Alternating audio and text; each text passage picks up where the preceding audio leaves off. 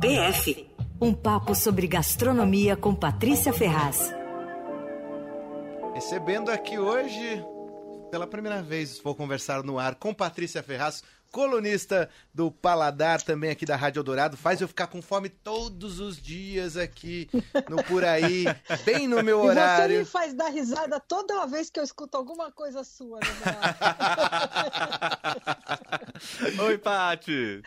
Tudo bem, gente? Bom ano novo para vocês. Para você também. Ser um ano mais leve, né? Nossa, tomara, tomara. Esperamos. Mais e leve. Empatia, né? Mais leve no sentido gastronômico, comidas mais leves, é isso? Porque hoje Patrícia Ferraz vem falar sobre tendências. No geral, no sentido amplo da história. Boa. Um ano de empatia, né? Outro dia eu vi um negócio que eu achei super bacana, que era assim, menos hashtag gratidão e mais hashtag solidariedade. Acho que é meio isso que eu desejo para esse ano, né? Boa. Vamos, vamos arregaçar e fazer todo mundo, né? Vamos. Enfim. Maravilhoso. Mas olha, vou falar de tendência hoje, né? Depois de tanta previsão errada em 2019 e 2020, é quase cara de pau falar de tendência, né? Pro ano novo. Mas é inevitável. Total. Porque, enfim, começo de ano, né? Mas assim, eu pessoalmente não faço mais previsão desde o ano passado, quando eu apostei no fim do menu degustação fortemente. e o raio do menu renasceu, tá bombando no mundo todo. Enfim. Mas para futuróloga eu acho que eu não levo jeito. No, no, no seu mas... gosto pessoal, você gosta de, de menu degustação ou não, Paty? Não, então, eu acho que tudo depende muito. É, eu, justamente eu tinha falado que eu estava apostando no fim, porque, por exemplo, eu tinha cansado de menu degustação. Você não quer chegar num restaurante e receber lá 15 pratos toda vez, é. né? Quando você vai num restaurante bacana. E eu via que isso estava acontecendo pelo mundo, que as pessoas estavam se cansando disso. Eu estava achando muito mais graça de ir num lugar pedir uma entrada, um prato, uma sobremesa, assim, bom, robusto e tal. Uhum. 15 negocinhos. E aí achei que isso era uma coisa que estava generalizando e tal, e, e, era de fato. Só que daí, com a pandemia, as pessoas é, voltaram a valorizar o menu degustação no Brasil muito e, e, no exterior também. E ele renasceu, assim, tá bombando, né? E, porque acho que é isso aí, as pessoas ficam querendo se compensar, uhum. se, né, vão para um lugar senta e fica horas comendo, Faz bebendo sentido. e tal. É, é, é. Mas enfim, então então tá aí o menor degustação, eu não sou mais eu que vou falar mal dele. Mas olha, eu andei lendo um monte de pesquisa, aposta, previsão de agência de notícia, reportagem, é, blogueiro, não sei o quê, New York Times, o Inglês Independent. E aí, eu acho que tem várias coisas interessantes e possíveis nessas listas de tendências. Eu anotei 15 tendências bacanas. Boa. Então, assim, para começar, o ingrediente do ano deve ser cogumelo.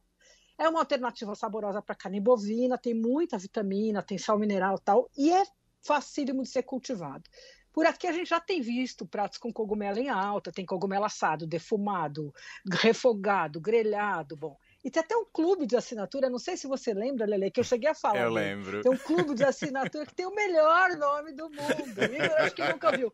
Fungo de quintal. É, não existe. Não só ouvi, não só é. ouvi, como no dia. Primeira vez que você falou, Patrícia, eu estava numa é. esteira e eu quase caí dela.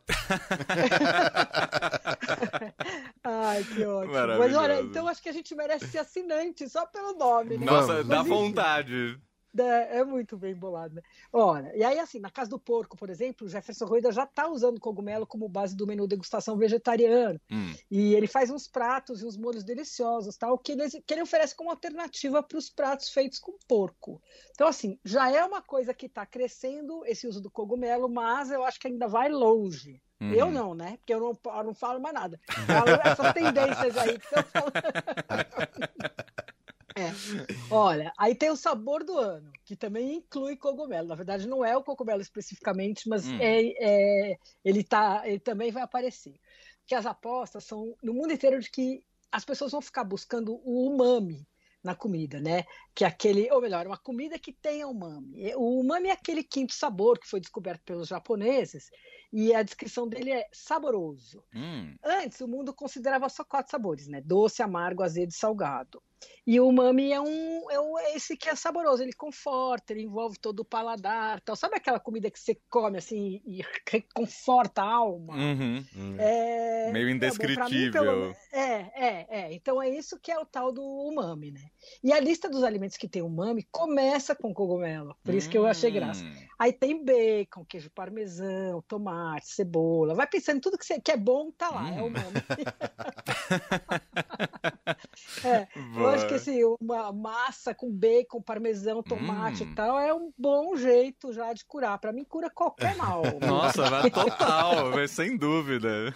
É? Bom, se esse é o umami, oh, os italianos descobriram muito antes dos japoneses, então, né? Muito antes. Não chamavam, só chamavam de mangia que te fa bene, né? ela passa. Exatamente.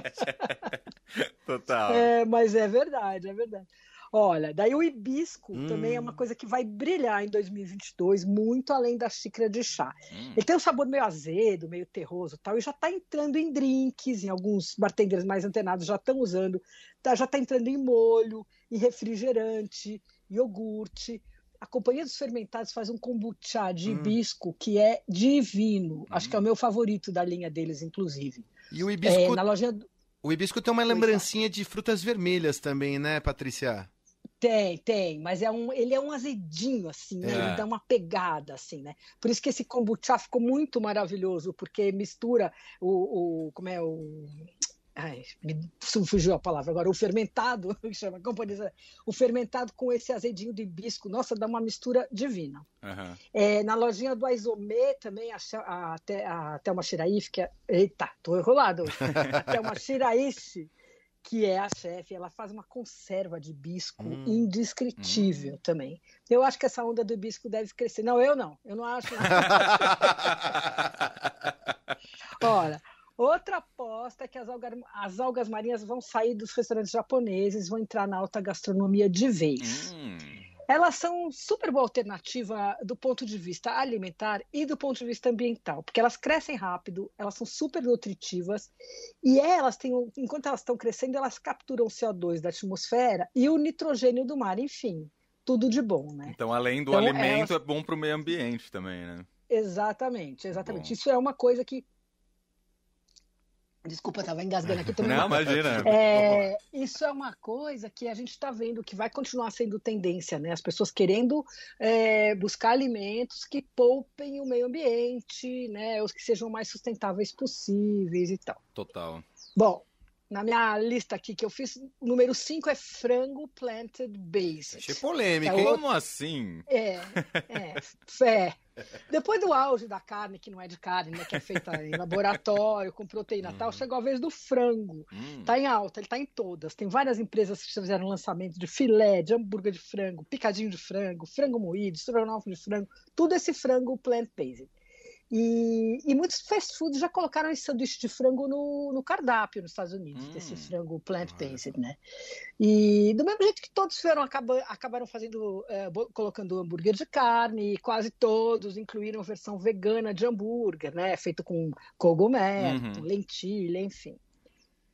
Então é o seguinte, né? Eu já falei várias vezes que eu tenho bastante receio dessas carnes plant-based. Eles são produtos altamente manipulados, processados em laboratório, muitos são feitos com soja, que causa bastante devastação e tal. Enfim, essa é uma polêmica grande, uma discussão. Eu também parei de acompanhar assim a fundo, então não sou mais uma pessoa eh, que entende muito desse assunto. Preciso voltar a ler uhum, para ver uhum. se mudou alguma coisa e tal, para continuar podendo dizer isso. Quem sabe eles já não estão mais usando, né? É, soja transgênica, enfim, fazendo uhum. coisas processos menos uh, complicados e complexos. O né? frango Agora, plant, é. o frango plant based você já experimentou, Paty? Já, eu experimentei uma vez um nugget. Hum. Era muito parecido. Ele é mais ah. parecido do que a carne, sabe? É, ah, porque acho boa. que a, a, o tipo de textura assim do frango ele é, quase me enganou, assim, sabe? Eu só falei assim, uhum. tem alguma coisa muito esquisita. Eu não sabia, uhum. né? Me deram para experimentar. O que, que você acha desse negócio? Não, não, não, eu experimentei, na hora eu fiquei meio assim, que coisa esquisita isso, porque ele tinha textura, tinha o gosto do frango, mas tinha alguma coisa estranha. Uhum. Mas como era um nugget, e eu não costumo comer nugget, hum. na hora eu pensei assim, deve ser porque eu não gosto de nugget. Né? Porque nugget normalmente é trash demais, né? Mas é. enfim, daí não era, né? Era, era, o, era o plant-based aí. Boa. Olha. Mas uma outra das coisa, Patrícia, só uma das coisas que o pessoal fala, né, dessas esses plant plant-based são, é, sobretudo na carne bovina, que fica um resíduo de sabor, né, persistente. No frango acontece isso também ou eles conseguiram equilibrar essa forma, essa fórmula? É, eu esse que eu provei, é, eu não notei, mas na carne sim. E na carne é, assim, o que a gente sente é o sabor. Sabe quando é hambúrguer ruim, esses é. de caixinha, Sim. não sei o quê? Que a gente superou Exatamente. isso há muitos anos. E, e, eles fazem exatamente os mesmos temperos para remeter aquilo, né? Mas o mais, é, é, mais do, que o, do que o sabor, o que me incomodou muito foi que eu fiquei muito, ficou pesado. Eu almocei esse negócio tipo duas horas da tarde e até 11 da noite eu não tinha fome hum. e eu não comi mais no resto do dia, sabe? Uhum. E aquilo era uma coisa pesada. É o assim, famoso conversar com a comida, Patrícia? Não, eu não conversava com ela, eu só não tinha vontade de apresentar hum. outras comidas. Talvez seja uma boa, um bom tipo de dieta, né, gente? Mas enfim. Olha, número 6 da lista eu botei é, aveia, é, leites vegetais, né? De hum. aveia, de castanha, de castanha do Pará, de amêndoa. Esses todos já estão na nossa lista há pelo menos uns dois anos, aqui no Brasil, né? Sim. Agora, nos Estados Unidos e na Inglaterra estão aparecendo os leites feitos de umas coisas muito estranhas. Então tem leite de batata, de ervilha, hum, de cevada, de feijão. É, não sei se eu teria coragem, não. Eu acho que teria, porque na verdade eu fui ver assim, o que, que é leite de batata? É, é, é, é, cozinha a batata e bate a batata com a própria água do cozimento e dá lá um leite. Não sei se deve ser bom, isso sim, né? Mas é. enfim. É. Né? Agora, outra coisa também nessa linha que, que eu achei interessantíssima é manteiga de semente de girassol. Tá disputando hum, espaço aí com manteiga de amendoim, eita. manteiga de amêndoa, de castanha, essa de semente de girassol tá em alta. Aí. Legal. Nunca provei. Vocês já também não provaram, né? Não, Acho que não nunca tem provei. Brasil ainda. É. É que eu imagino é. que seja saudável, né? É, é, é. Agora, e semente de girassol para você comer, assim como um aperitivo, tudo, ela tostadinha é uma delícia. Nossa, né? muito, Bom, Então, muito. deve ser, essa manteiga promete. Bom, outra coisa, mas essa eu acho que vocês já devem ter experimentado, são os coquetéis engarrafados. Uhum. Que também é uma tendência que deve seguir forte aí. A gente já tem vários por aqui. Desde o começo da pandemia, um monte de bartender e mixologistas começaram a engarrafar, porque fecharam os bares, os caras tinham que fazer alguma coisa e começaram a engarrafar os seus coquetéis, né? Uhum. É, eu provei já de Negroni e o, de, e o Old Fashioned. É, hum. Eu adoro essa onda, porque é só abrir, colocar no copo, então acho bacana. E é uma coisa que não é só, eu achei que era uma coisa que não, é uma coisa que está no mundo, viu? Se tiver um ah, gelinho legal. bom na geladeira, ajuda também, né, Patrícia? Ajuda. Agora, eu não sou muito é, preciosista com gelo, porque meu freezer sempre é lotado. O máximo que eu faço, o máximo que eu consigo fazer é esse, esse gelo de, de água filtrada, uhum, né? Uhum. É, ou água mineral. Agora, essa coisa muito chique aí de fazer esses, comprar esses gelos nesses lugares não, não é muito minha praia. Uh, agora, também eu confesso que eu sou muito mais de vinho do que de drink, então talvez por isso eu também não invista tanto no gelo, né? É verdade, Enfim. faz sentido. É. Aí é o seguinte, os americanos que são loucos por guarda-chuvinha colorido no copo, tal, estão apostando na volta dos coquetéis dos anos 80, aqueles doces e coloridos, né? hum. né? Então, o Blue Lagoon é um deles, aquele que leva aquele licor azul, sabe? Uhum. Curaçao. Dá até arrepio. É, total. Mas enfim, tá aí como sendo da moda. E também tem o Tequila Sunrise, que também é uma combinação de tequila, suco de laranja e vodka hum. tal, é hum. outra aposta deles. Bom. É. Pra quem gosta, é. tá bom. É, pra gringo, né? Pra é. gringos.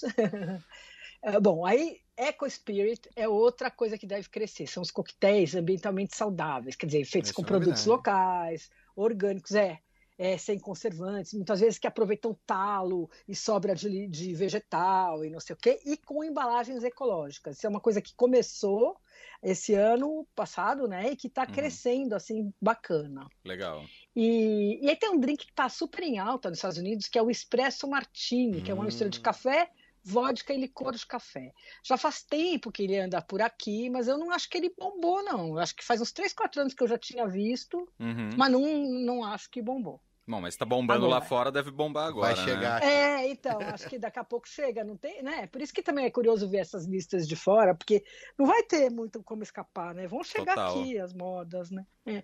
Bom, e aí para falar em café, tem uma onda nova no café, acho que chamada de quarta onda, porque já teve a terceira onda, que foi a, a dos cafés especiais, a segunda onda, não sei, né? e agora essa quarta onda, que é o café robusta, que está ficando em alta. É o seguinte, tem duas espécies de café né, de planta de café, arábica e robusta. Uhum. Os grãos especiais, mais valorizados tal, são os do arábica, que tem umas, muitas variedades, tem bourbon, catuai amarelo, tal, todas essas bacanas que a gente vê aí nessas, nessas cafeterias legais e tal, uhum. são grãos de arábica, né? E o robusta é mais amargo e ele tem o dobro de cafeína. E ele nunca foi considerado nobre. Então ele é um café que é usado para fazer basicamente café solúvel, sabe? Ou melhor, uhum. era, porque agora está como estão altíssimos os preços do café no mundo, aqui esse ano também teve uma perda provocada por clima, então é, o, o, preço está alto mesmo, aqui mesmo aqui dentro do mercado, né? Está começando um movimento para aprimorar e valorizar o robusta. E, e ele, ele, já está fazendo sucesso aí pelo mundo tal. E ele é. tá ganhando. E, e, o, e o café que está fazendo sucesso é o robusta vietnamita. Hum. Que acho que é, que o Vietnã é o maior produtor aí dessa, dessa variedade de café, né, dessa espécie de café. E, e, aliás, os vietnamitas acharam um jeito de combater o amargor do café do Robusta, que é muito interessante. Eles têm uma prensinha pequena assim de inox que vai na mesa e põe em cima do copo, né? E ele passa o, café direto para o copo. E eles já deixam o copo preparado com um monte de gelo e uns dois dedos de leite condensado. Aí hum, cai é. o café, eles mexem assim vigorosamente. E fica bom, você sabe? É, é, eu acho é curioso e é super refrescante. Eu provei outro dia isso num restaurante vietnamita chamado Banh Mi, que é um lugar, aliás, de comida ótima que eu fiz por aí. E aí encerrava, em vez de ter sobremesa, vem isso, sabe? Foi muito, achei bem gostoso. Interessante. E é uma, uma prensinha de inox, assim, parece um, sei lá, um, parece uma xícara que você bota em cima do copo, assim. Uhum. É, que mais? Ah, número 13. A sustentabilidade também vai continuar sendo exigida pelo consumidor e obrigando as indústrias, produtores e chefes a agir de um jeito de poupar o meio ambiente, né? Reduzir a pegada de carbono, o impacto ambiental, reduzir o desperdício, aquela história do repensar, reciclar, reusar e tal. Uhum. Tem um uhum. monte de empresa tem um monte de empresas de embalagem pesquisando novos materiais, assim, então é, super bacanas, então plásticos é, degradáveis, é, coisas assim bem bacanas, né? Legal. Tem uma, eu vi que tem umas, umas garrafas de vinho de papelão reciclado, tem lá uma proteção, não sei o que, que é para segurar o líquido, né? Uhum. E, mas diz que ela é muito menos poluente. Acho que então a gente deve ver em breve aí, como tem muita gente preocupada com isso, investindo nisso, acho que a gente vai ter grandes coisas aí, grandes novidades em breve, né? Demais. E, é legal, né? Muito. Eu acho isso muito interessante. E outra coisa é que a gente logo, logo vai começar a comer talher e louça. Não com talher e louça. mas Como assim? Quer dizer, em nome da sustentabilidade. Aí tem um monte de gente desenvolvendo talher, caneca, copo e tal, comestíveis. Hum. Eles estão ficando mais populares e mais baratos. Faz tempo que existe. Faz tempo, não, já faz uns dois, três anos que existem. Uhum. Mas é muito caro e, e, e, e pouco. E agora estão tá, achando um jeito de baratear isso e popularizar, né? Aumentar a produção e tal. Então, acho que isso vai ser um jeito bacana de reduzir o lixo, né? Você toma o café Super. e come a xícara. A é maior, muito interessante. A maior revolução desde a casquinha do sorvete. É, é verdade, Igor. É mesmo, verdade, é o mesmo princípio, né? É. Curioso, né? Muito legal. É, bom, aí, décimo quarto é uma palavra nota. Uma palavra nova, anotem. Hum. Spicy. É a mistura de, de sweet e spicy. Quer dizer, doce e picante. Hum. Olha só. É uma combinação que anda bombando. A minha, eu, eu gosto bastante. É, a minha favorita desse quesito são as nozes pecan agridoces. Hum. E elas são bem fáceis de fazer. Eu, eu peguei mania delas e agora no fim do ano eu fiz muitas receitas com elas. Fiz para Globo, fiz para coluna no jornal, tudo usando essa é, nozes pecan agridoces.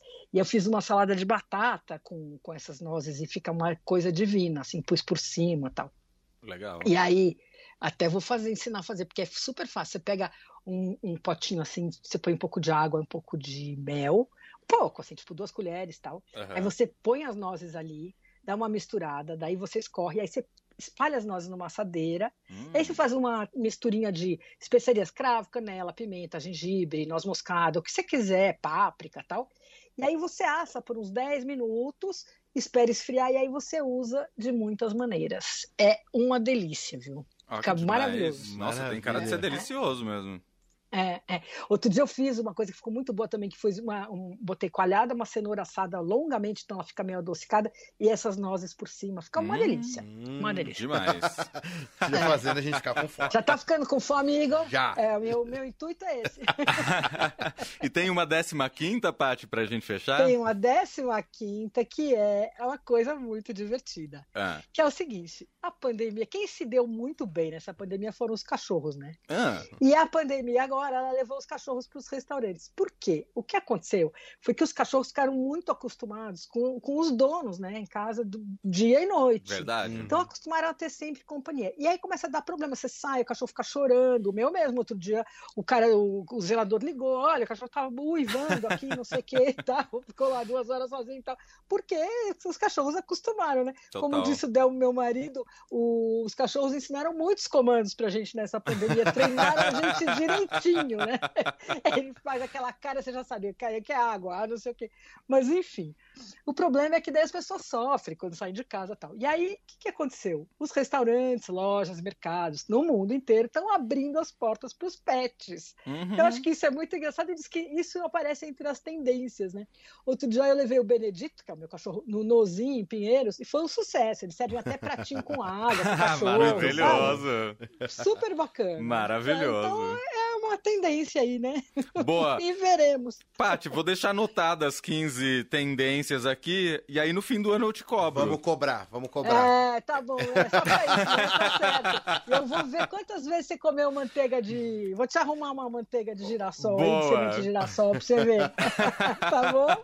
Adorei, Paty. Bom ano novo pra tá você. Bom, gente. Semana que vem você tá de volta, né? Mundo. Beijão. Um beijo, Paty. Um beijo. Beijo, Igor. Tchau. Tchau, tchau.